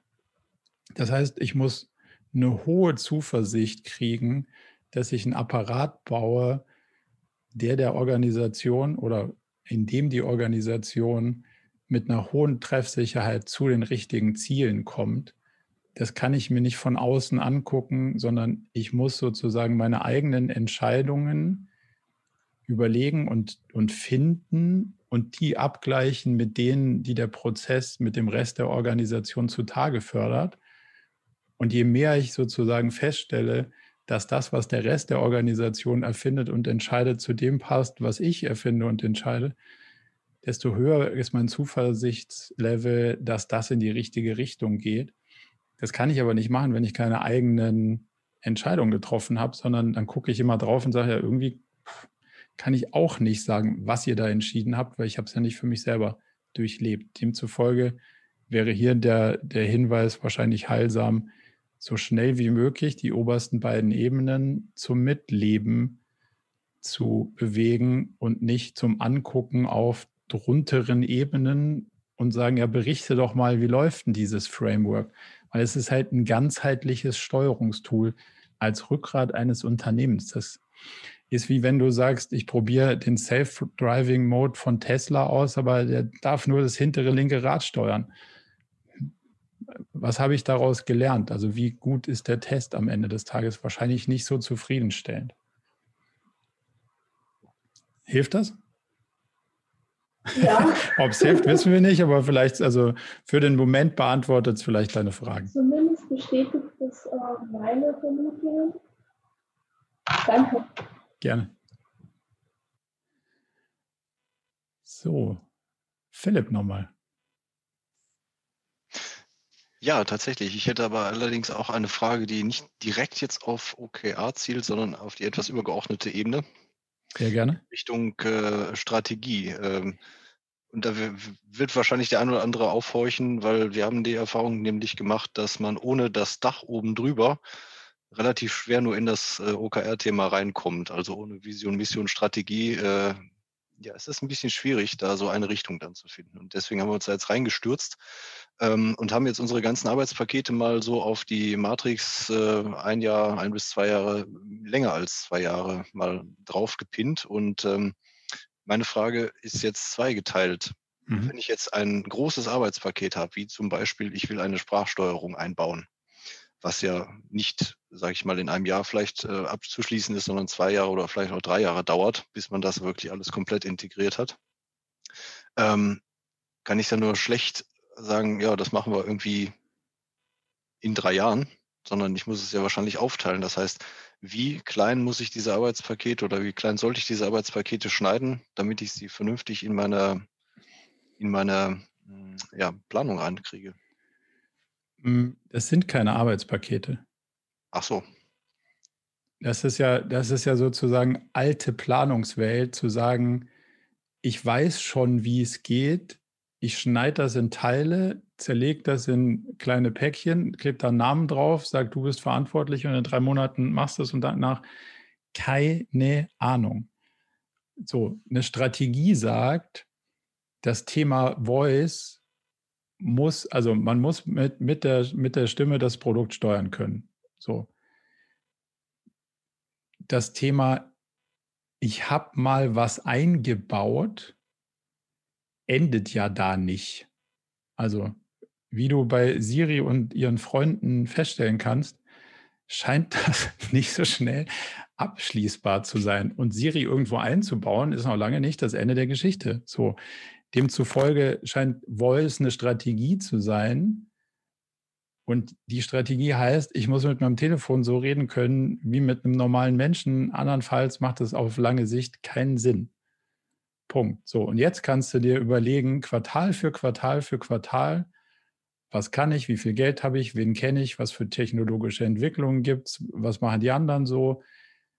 Und da machst du sozusagen den Schnitt in der Drei-Monats-Richtung auf der Strategie, ich muss mit diesem Telefon so, so reden können, wie mit einem Menschen. Wie soll ich das abtragen? Keine Ahnung. Offensichtlich sind wir da noch nicht. Aber es scheint sinnvoll zu sein, sich dahin zu entwickeln. Das jetzt sozusagen schon heute in Arbeitspakete zu zerlegen, unterliegt ja der Illusion, wir wissen, wie es geht, wissen wir aber nicht. Also ist im Prinzip diese Aufteilung ähm, ein Jahr, ein, zwei Jahre und länger ähm, eigentlich ah. nicht so zu sehen, dass, dass wir sagen, wann wollen wir es tun, beziehungsweise womit wollen wir jetzt dieses Jahr anfangen und was wollen wir nächstes und was wollen wir vielleicht danach irgendwie anfangen? Äh, keine Ahnung, was du danach anfangen willst. Also es ist auch, es ist auch total hinfällig, sich darüber jetzt Gedanken zu machen, was hm. du nach dem Quartal anfangen willst. Weil das, das, das wirft ja alle, also wenn du in drei Monaten was gelernt hast, was, was sozusagen die Technologie A, mit der du gedacht hast, Sprache implementieren zu können, komplett über den Haufen wirft, würde ja nach sich führen, dass du B, C, D und alles, was danach kommst, auch wieder anfassen musst, weil es Technologie A nicht war. So, wenn wir sagen, der Vektor ist, ich muss mit dem Produkt ganz normal reden können, und dann sortierst du auf so einer Art das kannst du Roadmap nennen, das kannst du Backlog nennen, nennst wie du willst. Sortierst du Grundsatzthemen, wo du sagst, das könnte passen, das könnte passen, das könnte passen. Und die sortierst du nach der Logik mit am wenigsten Aufwand, den größten Impact in Richtung, ich kann mit dem Ding reden. So, und davon, von dem Stapel nimmst du oben so viel wie in drei Monate reingehen. Der Rest von dem Stapel ist egal, weil während der drei Monate kommen noch sieben neue Ideen, die sich irgendwie ganz oben, mittendrin und ganz unten in den Stapel reinsortieren, nach der Logik kostet versus nutzt. Und deswegen sortiere ich ja nicht jedes Mal den Stapel auf die nächsten zwölf Monate, sondern habe eine klare Logik, eine klare Richtung und überlege mir dann, was mache ich jetzt von dem Stapel am sinnvollsten in den nächsten drei Monaten. Was in neun Monaten kommt, keine Ahnung. Also du kannst eine Prediction haben. Das ist dann sozusagen eine Roadmap, die heißt aber, wenn sich alles so entwickelt, wie wir glauben, wenn wir unterwegs keine besseren Ideen haben, könnte es so aussehen, dass in neun Monaten Feature X kommt. Wenn aber morgen einer was erfindet, was mit der Hälfte der Arbeit doppelt so viele Kunden glücklich macht, kannst du Feature X auf drei Jahre vergessen. Wenn du dazu nicht bereit bist, ist dieses agile Ding ja wieder irgendwo blockiert. Mhm. Also der Trick ist, dem System zu vertrauen. Wenn du die richtigen Regeln hast, und die richtigen Denkmuster liefert dir das Ding schon die richtigen Sachen, die du in den nächsten drei Monaten machen musst. Planung ist nicht hilfreich. Es ist hilfreich zu wissen, was will ich eigentlich erreichen? Also was ist der Vektor? Was sind die KPIs? Und das die vorliegende Idee respektive Hypothese, was könnte das bringen und wie viel Aufwand ist das? Und daraus ergibt sich logisch eine Priorisierung. Mhm. ja, ich, das ist ganz schön mies. Mhm. Ich weiß, das ist ein fieses, fieses Thema, aber das, wenn man sich der Sache hingibt, funktioniert das. Wenn man sagt, nee, ich muss aber wissen, was in neun Monaten kommt, weil irgendeiner hat einen Marketing-Deal gemacht mit, äh, keine Ahnung, was war mein Lieblingsbeispiel der letzten Zeit? Er hat für zwölf Monate Printanzeigen gekauft. Ist man wahrscheinlich gut beraten, auch mal darüber nachzudenken, ob man nicht auch das Einkaufen von Printanzeigen generell, aber vor allem das Einkaufen von Marketingressourcen einem agilen Prinzip unterwirft, weil man erst dann feststellt, passt das überhaupt zum Produkt, funktioniert das überhaupt? Keine Ahnung. Zahle ich lieber ein kleines Premium für die Freiheit, in drei Monaten zu entscheiden, ob ich weiter Print machen will für das Produkt oder nicht. Ja, ich, ich glaube, es ist aber angekommen, was du sagen möchtest, also zumindest bei mir. Deswegen Vielen Dank. Cool. Dann nächste Frage. Jürgen, du hattest noch ja. eine. Ja, also äh, ich habe noch eine Frage und zwar, äh, es heißt ja, agiles Arbeiten geht in die Richtung, dass ich lieber etwas Schnelles, Unfertiges einmal veröffentliche und damit arbeite, mir Feedback einhole, bevor ich warte, bis es perfekt oder bis man sagt, jetzt ist es ganz, ganz super. Äh, wie ist deine Erfahrung damit, wenn du mit solchen Argumenten kommst und sagst, äh, ja, das habe ich gemacht und das heißt immer, das ist unfertig und das ist quick and dirty und das schaue ich mir gar nicht mehr an, weil das ist eh nie, nie fertig. Also dieses Argument von diesem Perfektionismus, den ich in einigen Firmen kenne, dass man sagt, wenn man mit sowas rausgeht, hat man sofort einen schlechten Ruf oder es ist irgendwie gleich. Wie, wie kann man das entkräften? Hast du da irgendwelche Erfahrungen damit? Ja, eine Menge. Also, heißt, Gibt, gibt, eine Menge, gibt eine Menge schlauer Sprüche, ohne die jetzt alle zitieren zu wollen, aber better done than perfect trifft es, glaube ich, ganz gut. Ähm, also es geht ja darum, es schnell rauszubringen und zu testen, klein zu testen und demzufolge nicht ähm, lange große Fehler zu bauen. So von Sachen, die am Ende das Problem des Kunden nicht lösen oder überhaupt kein Problem lösen oder vielleicht überhaupt keiner haben will, ähm, sondern kleine Tests zu machen, die schon einen Teil des Problems gut lösen und dann auf dieser Erkenntnis weiterzufahren. So, der, der größte, sagen wir mal, traditionistische äh, Fight der letzten Jahre war, Tesla baut Autos, Da würde ein Deutscher sagen, da kannst du die Hand durchstrecken. Komischerweise ist Tesla der einzige, der irgendwie eine vernünftige Reichweite auf die Straße bringt. Warum? Weil die gesagt haben, ja, das mit dem Spaltmaß, das hat schon mal jemand gemacht. Das werden wir schon hinkriegen. Dann klauen wir den Jungs von VW und Co. halt einfach ein paar von den Ingenieuren. Das ist bewiesen. Das ist nicht unsicher dass man Autos bauen kann, die ein Spaltmaß haben, was irgendwelchen Standards entspricht. Der Teil ist trivial, verhältnismäßig. Den können wir lösen, wenn es dann, also wenn es soweit ist. Die Frage ist, wie fährst du mit der Karre 500 Kilometer? Das scheint nicht ganz so trivial zu sein. Lass mal darum kümmern und lass das mal iterativ irgendwie herausfinden. So, hat, hat dann zur Folge gehabt, dass äh, eine, eine Menge gesagt haben, ja, das wird nie ein Auto, was irgendwie gefährlich wird und plötzlich ist es dann doch recht gefährlich geworden, weil offensichtlich so ein Spaltmaßthema sich nachziehen lässt, wohingegen einen Erkenntnisgewinn in einer Core-Technology, die unsicher ist, kriegst du halt nicht mit dem typischen sieben Jahre brauche ich, bis ein Produkt auf dem Markt ist, alter Autoindustrie denke. So offensichtlich scheint das für die traditionelle Industrie ein Problem zu sein. Und ähm, das ist ja ein Feindbild bzw. Angstszenario, womit man eine Diskussion aufmachen kann, zu sagen, ja stimmt, das wollen wir eigentlich in unserer Industrie so nicht erleben. Lass mal drüber nachdenken, wie wir schon was lernen können unterwegs, anstatt zu sagen, wir wissen alles und in sieben Jahren bringen wir dann endlich was raus, was besser ist als, als das, was die anderen heute haben. Und das war ja so. Also Porsche sagt immer noch, wir schlagen den Tesla. Und du denkst, ja klar, ein sieben Jahre alter Auto, altes Auto zu schlagen, ist echt eine Leistung. Ja, es ist, glaube ich, generell immer noch ein Mindset-Thema. Absolut. man sagt, äh, da kommst du auch schwer dagegen an. Und die sind wahrscheinlich noch gar nicht bereit dafür, für sowas, wenn du immer noch so in diesen alten Denkmustern steckst. Okay.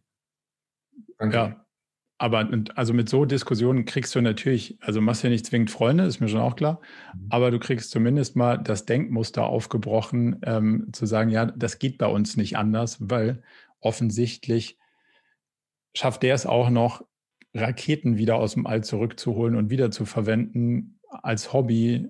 Das schaffen die anderen irgendwie auch nicht als Hauptberuf. So gesehen scheinen da ja ein paar, scheinen da ein paar Sachen dabei zu sein, die irgendwie ganz gut funktionieren. So. Danke. Cool. Haben wir noch eins für eins, zwei Fragen hätten wir noch, hätten wir noch Zeit.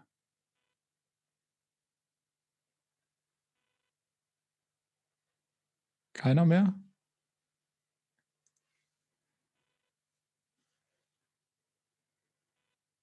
Dann Leute. vielleicht noch eine, wenn, wenn, wenn keiner will. Gerne. dann, dann mache ich. Ähm, wenn du jetzt eine echt bescheuerte Vision hast, also ja, wir wollen, was weiß die Größten werden, also irgendwas, ja. womit sich jetzt überhaupt keiner identifizieren kann. Ja. Und da kommt so jemand und möchte sagen, so, und jetzt machen wir OKRs und wir wollen das eigentlich. Äh, wie wichtig ist es deiner Meinung nach erstmal an diesem, an diesem Grundprinzip, an dieser Vision zu arbeiten, wo ich sage, mit der können sich die Mitarbeiter oder auch die, die Führungskräfte identifizieren? Da sagst du, du kannst das mal zur Seite schieben und sagen, okay, vielleicht ergibt sich das durch die Arbeit mit OKRs, dass man das auch erkennt, dass es das eigentlich Blödsinn ist, was diese Vision. Mm. Also wir, wir, wir, wir hängen sehr auf dem Thema und wir legen da sehr viel Wert drauf, es klar zu machen. Ähm, dass das ein hilfreicher Faktor ist. So, also ich bin ja auch großer Freund von diesen Visionen. Wir sind der Größte oder der Marktführer oder der Ansprechpartner oder weiß der Geil was. Das hilft alles nicht. Vor allem eins nicht: Es hilft nicht, um die Komplexität auszusortieren, die da drunter dann kommt. Ähm, und das wird durch den Katalysator OKR relativ schnell klar. So wir machen das sehr explizit, dass wir glauben, dass die Qualität noch nicht da ist, wo sie sein müsste, um ein richtig rundes Ergebnis hinzukriegen. Aber man kann schon auch losfahren. Man muss sich aber bewusst sein, dass dieser katalytische Prozess es einem dann irgendwie deutlich macht. Die Frage ist, ist man dann in der Lage, es A schnell nachzuziehen? Ähm, oder verbrennt man ein Thema oder verbrennt man auch eine Mannschaft? Also es ist natürlich so, dass wenn die, äh, wenn Leute lange genug mit irgendwie blöden Visionen gelangweilt werden und dann heißt so, jetzt machen wir was Neues, was Modernes, was Agiles, weiß der Geier was. Und Leute freuen sich so, hey, jetzt kommt ein bisschen ein anderer Blickwinkel rein. Aber eigentlich versuchen wir auch wieder nur unsere langweilige Marktführerschaft mit neuen Sachen durchzudrücken dann ist natürlich die Reaktion, ja, OKRs ist ja wie MBO nur in drei Monaten. Ja klar, also wenn sich der Inhalt nicht ändert, kann sich der Rest auch nicht ändern. Das ist aber dann auch weder OKR noch sinnvoll, sondern das ist dann halt einfach KPIs, die wir vorhin hatten, runtergedampft und in drei Monats KRs gepackt. Aber das ist halt genau nicht dieses Ursache-Wirk-Prinzip übersetzt zu einer inhaltlichen, sinnvollen Vision. Und das wird ja dann schmerzlich klar gemacht. Und wir sind halt Freunde davon, den Schmerz muss keiner erleiden, wenn man es ja schon weiß, dass es mit hoher Wahrscheinlichkeit so sein wird. Also wenn du es lösen kannst vorher, dann löse es, bevor du mit mehreren hundert Leuten da losfährst. Danke. Sehr gerne. Also eine abschließende Frage. Ich habe noch eine Frage. Ja. Könnt ihr mich hören? Ja. Ah ja, super. Sorry, ich bin heute ohne Kamera, die funktioniert irgendwie nicht, aber nächstes Mal. Erstmal danke für die Session, die ist äh, echt super spannend. Äh, viel gelernt heute, bin heute das erste Mal dabei. Ich ähm, hätte eine Frage, wie, wie das ganze Thema OKRs mit äh, Business Cases äh, oder Wirtschaftlichkeit auch verbunden werden kann. Also mhm. ähm, vielleicht auch allgemein betrachtet äh, agiles Arbeiten. Also ich sag mal klassisch man ja einen Business Case ähm, irgendwie für ein Thema versucht zu erstellen, äh, gesagt, das lohnt sich und dann ist man losgelaufen und am Ende hat man irgendwie versucht man das dann nachzumessen, ob das geklappt hat. Ähm, das ist ja beim Agilen relativ schwierig, wenn ich grundsätzlich davon ausgehe, dass dass äh, so viel Unsicherheit drin ist und ich eigentlich noch gar nicht genau weiß, wie es funktioniert. Ähm, nur weiß, dass vielleicht meine Strategie ist, eben diese äh, Voice-Funktion da einzurichten oder zu bauen. Ähm, mhm. wie, wie kann ich damit umgehen? Naja, ähm, wenn du auf einen Business Case schaust, egal ob du als Investor da drauf guckst, oder lass annehmen, du schaust als Investor auf einen Business Case, dann guckst du ja da kritisch drauf und sagst, was, was will das mir hier sagen? Bin ich da bereit, mein Geld zu investieren? Stimmen die Zahlen, die da drin stehen? Nee, auf keinen Fall. Also weder, entweder sind sie zu gut oder zu schlecht, aber treffen tun sie nie. Eigentlich geht es darum, das Denkmuster zu verstehen. Und das Denkmuster sagt ja, wie bestimmte Hebel zueinander sich auswirken. Also die Verhältnismäßigkeit von unterschiedlichen KPIs zueinander, ein gewisses, ähm, ein gewisses Ratio von einem Wert A zu einem Wert B. Das sind ja die Sachen, die ein Business Case am Ende aufgehen lassen oder nicht und nicht die einmal angenommenen Zahlen, die da drin stehen. Und das ist sozusagen das, was du mit OKRs versuchst in die Realität zu überführen und zu sagen, jetzt haben wir die Verhältnisse als Hypothesen gebaut. Das könnte gut aufgehen, wenn das klappt. Also jetzt versuchen wir in der Drei-Monats-Scheibe ein bestimmtes Ziel zu erreichen und zu gucken, ob sich der Zeiger in die andere Richtung bewegt. Wenn das so ist, können wir auch auf dem Geld ausgeben Zeiger weiter in dieser Richtung unterwegs bleiben, weil dann stimmt das Verhältnis nämlich. Wenn das nicht so ist, müssen wir die andere Seite auch anpassen. Sonst glauben wir nämlich auf der einen Seite statisch den Zahlen hinterherzulaufen, die es in der Realität aber gar nicht gibt. Aber die Ausgabenseite, sprich die Ressourcen, lassen wir gleich. Und das kann ja langfristig nicht aufgehen. Demzufolge ist es also hilfreich, zwei Sachen zu machen. Die erste ist, diese ähm, Verhältnismäßigkeit von den einzelnen Faktoren im Business Case sauber zu verstehen und die zweite in den OKRs auf Quartalsebene zu überführen und zu sagen, damit das langfristig aufgeht, müsste mit den Ressourcen, Zeit und Geld in dem Quartal ungefähr das Ergebnis rauskommen, damit ich im folgenden Quartal weiter in diese Richtung fortschreiten kann. Also auch das muss ich sozusagen auf einer Quartalssicht übersetzen und danach auch wieder hinterfragen, ob es wirklich aufgeht. Ähm, verstanden. Vielleicht da noch ganz kurz anschließen, damit ich es ganz verstehe. Mhm. Wenn ich jetzt äh, ein großes Projekt habe, äh, beispielsweise, was dann über vielleicht auch ja, äh, mehrere Quartale, mehrere Jahre geht, ähm, und ich jetzt im Business Case ähm, da äh, gewisse KPIs drin habe, habe ich, was ja vorhin schon gesagt, KPIs wie Kosten oder Umsatz dann mit drin. Ähm, die Kosten, die kann ich ja in, in den drei Monaten sehr schön äh, abprüfen sozusagen. Aber über den Umsatz werde ich ja im Zweifel nichts erfahren, wenn es mir jetzt nicht gleich gelingt, äh, äh da, da einen äh, MVP zu bauen, mit dem ich vielleicht schon mal loslaufen kann und den Umsatz testen kann sozusagen. Aber im Zweifel kriege ich den Umsatz her, das Feedback kriege ich ja erst am Ende des Projektes. Also wie, wie genau meinst du das mit dieser Verhältnismäßigkeit, die man dann testet nach drei Monaten? Naja, ähm, also der Umsatz ist ja immer der Lagging-Indikator. Also den anzugucken, der, dann ist es sowieso immer zu spät. Also musst du dir ja frühere Indikatoren suchen, die sagen, Leute sind bereit, ein Produkt zu kaufen, das XYZ als Eigenschaften hat. So, und wenn ich das im Großen baue, kann ich, kann ich es schon mal entweder im Kleinen bauen oder kann ich das schon mal, ähm, kann ich einen Indikator dafür finden, und, um nochmal dieses Tesla-Beispiel zu stressen. Hier werden ja auch Autos verkauft, die es über Jahre nicht gibt. Aber es gibt Leute, die zahlen echtes Geld dafür, 100 Dollar, 1000 Dollar, um einen Produktionsslot zu erwerben. Hat der was mit dem am Ende produzierten Auto zu tun?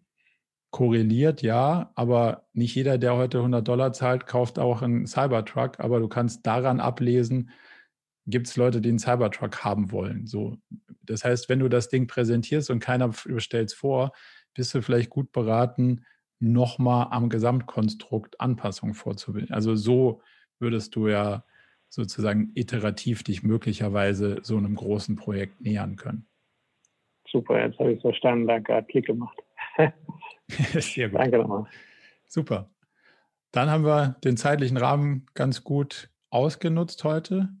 Vielen, vielen Dank für, für eure Zeit, für die spannenden Fragen. Ohne die wird das ganze Format nämlich auch ganz schön langweilig. Demzufolge hat, hat mir Spaß gemacht und hoffentlich euch ein bisschen was gebracht. Und äh, ja, wer Freude hat, gerne beim nächsten Mal wieder vorbeischauen.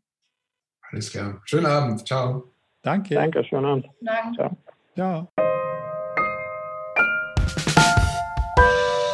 Zum Abschluss noch ein kleiner Hinweis in eigener Sache.